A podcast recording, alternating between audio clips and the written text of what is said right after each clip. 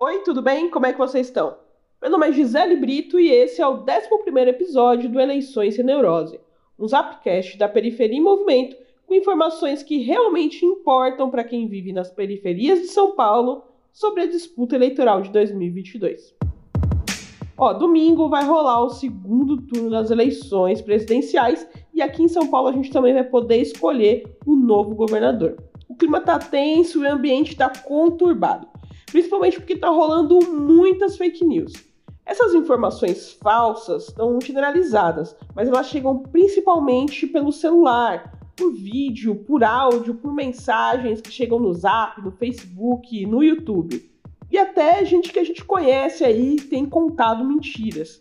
Isso prejudica muito o processo democrático e certas coisas colocam até pessoas em risco, como a gente vai ver daqui a pouco. Por isso, a Periferia em Movimento vai tentar esclarecer algumas histórias dessas, dessas fake news que têm circulado por aí. A primeira é que, se você tem mais de 70 anos e já está aposentada, aposentado, aposentade, não precisa votar para continuar recebendo aposentadoria. Eu vou te explicar.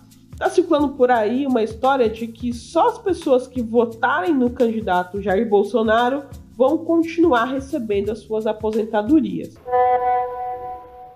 Essa história não é verdade, tá, gente? Primeiro, porque o INSS não tem como saber em quem você votou.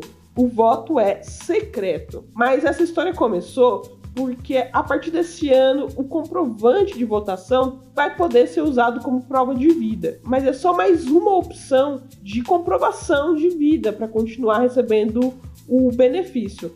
O voto para pessoas com mais de 70 anos não é obrigatório e nenhum órgão público tem a possibilidade legal de saber em quem você votou.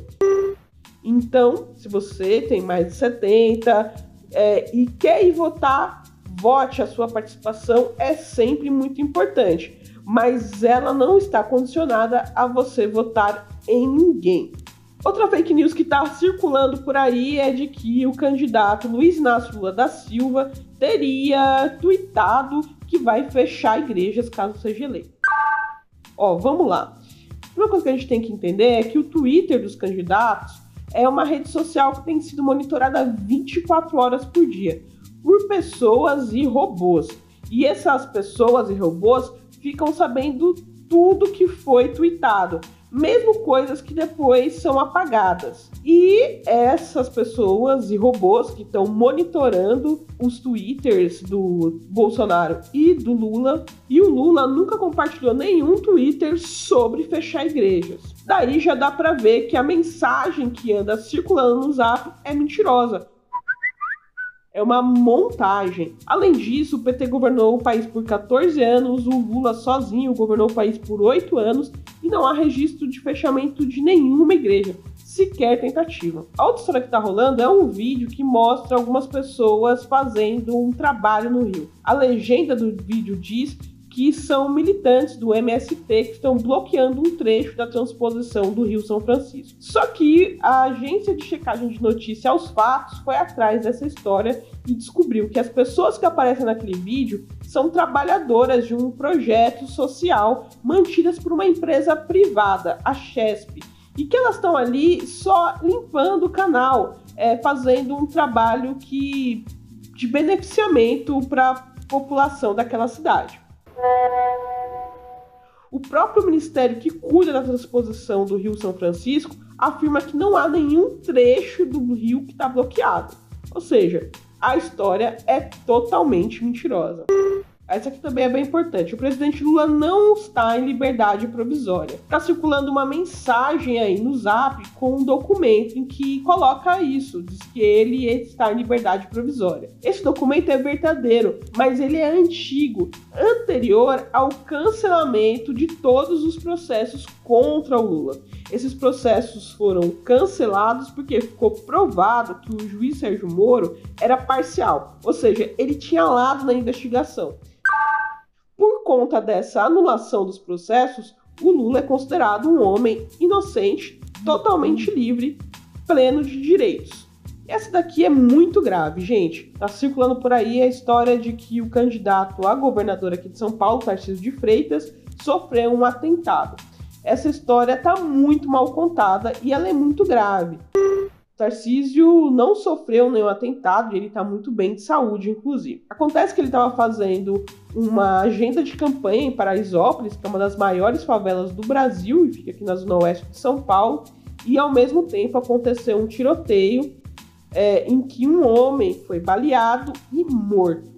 Só que o candidato saiu dizendo que os tiros eram para ele, para atingir ele, e que aquilo era um atentado, uma ameaça. A polícia está investigando a história e já disse que os tiros foram dados bem distantes de onde o Tarcísio estava e que não tem nenhuma relação com a presença dele lá.